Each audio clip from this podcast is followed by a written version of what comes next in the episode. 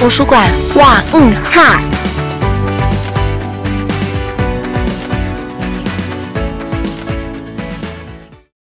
欢迎大家收听图书馆哇嗯哈，我是小壁虎老师。上一集啊，小壁虎老师跟大家介绍了这个节目的定位思考。在开台的前几集都会是有五年级的阅读课的专题报告成果。还记得第一集，其实我提到的就是，呃，为了撰写这个录音稿呢，我们遇到了许多的问题。首先，我们遇到的第一个大困难点就是。如何转化资料这个部分，在搜集资料的过程啊，其实孩子们他们网页上打了一个关键字，然后就会出现很多笔资料。在资料的选择上面呢，要花一点时间，因为我们要选择适合我们专题的一些资料来运用。那确定要选择哪些文章了以后呢，我们就要开始进行阅读。读完了以后。就要在这些文章里面找到相关的重点，把它截取出来。好，那这个过程呢，我们花了一点点时间。那以五年级的程度来看，他们做的还不错啊。最重要的部分呢是，呃，资料截取下来了以后呢，它会变成是一个复制贴上的句子。讲的话，我们要做一个专题报告，它就会变成呃。怎么说呢？它听起来就会很像，就是把那个字啊照本宣科这样念出来而已，有点无聊。所以在这里呀，我们花了一点点时间。小壁虎老师建议小朋友们，你在这个时候就可以设计一些对话，一个人提问，另外一个人就回答问题。好，那这是一种方式，可以让我们的听众更了解我们的内容。再来是我们的资料里面。会有一些数字或者是一些数据，那这些数据如果直接说出来，对听众来说，他听起来是毫无感觉的。所以我建议小朋友在这里做了一些转化的工作，将这些数据、这些资料来做一些跟我们生活上熟悉的、我们常用的单位来比较，例如。我们会看到一些资料，这间图书馆的藏书量大概有几万册，但是这个数量到底有多少？听起来好像没什么感觉。这时候，如果我们可以用啊，我们校内的图书馆的数量来跟它做一个比较，听众就比较能够理解那个数量到底有多少。所以，接下来的三组同学。都用了这个方法来转化资料，我们一起来听听看这三组的专题报告吧。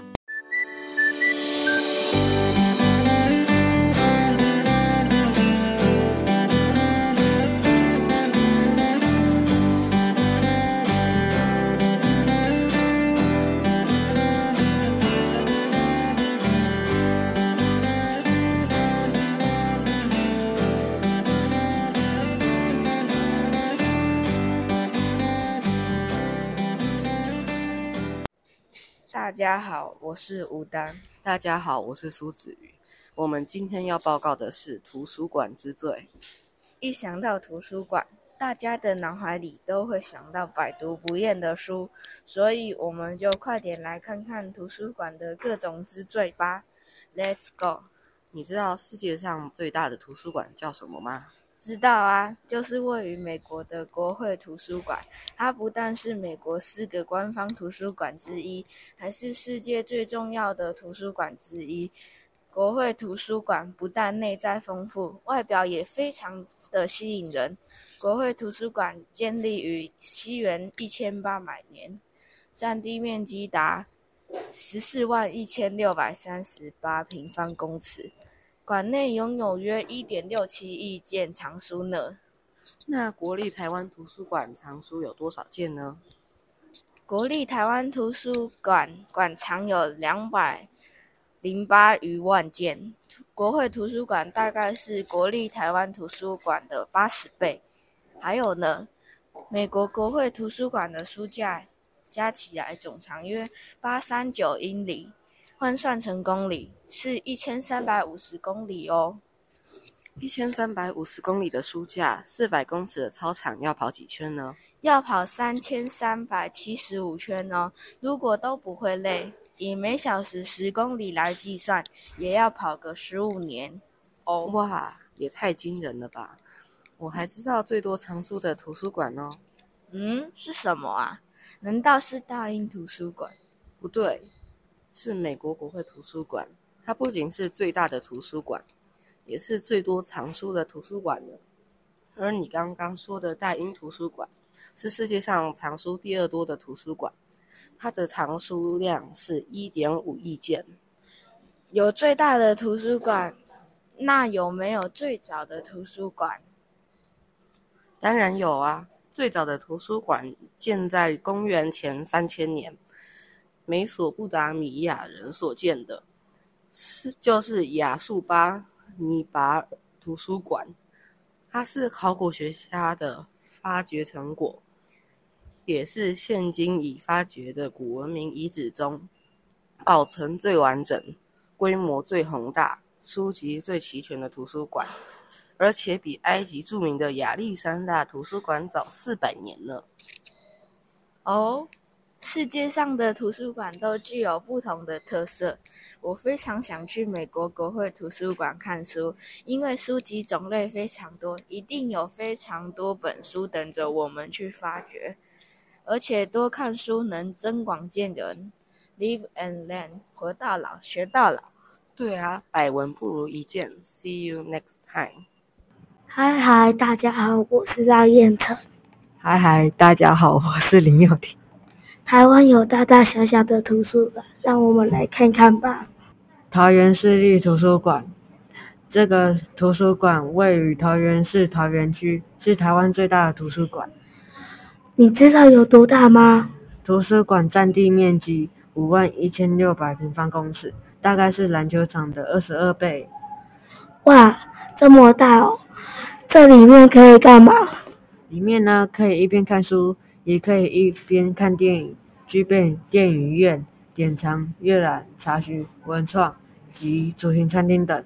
特色是里面竟有将近有百万本书，是竹林国小图书馆里面的五十倍。大家好，我叫张义成，我叫林丽杰，我们今天要来介绍台湾最小的图书馆。你知道最小的图书馆是哪间吗？我们今天要来介绍的图书馆是青鸟图书馆。咦，庄一成，你觉得青鸟图书馆有多小呢？可能二十平大，再小一点，十平大。其实它只有七平大哦，但是它里面竟然有六百本藏书。哇，七平大的青鸟图书馆里面竟然有六百本藏书。不只是这样，青鸟图书馆是由废弃的加油站改造而成的。不会吧？那么美丽的图书馆竟然是由废弃的加油站提成？你有发现吗？青鸟书店创办人蔡瑞山，书店店长蔡梦瑜，跟我们老师的名字差一个字，你发现了吗？诶。对我什么都没发现。除此之外，青鸟图书馆的书籍都可以无偿阅读与借阅呢。以绘本、图像书作为主要选书，馆内精选六十本绘本，儿童、大人皆适合阅读的图像书。哇，真的是太棒了！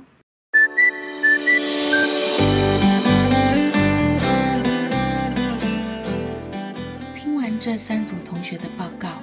大家是不是已经学会了如何让听众更了解我们资讯内容的方法了呢？我们下一集再见喽，拜拜。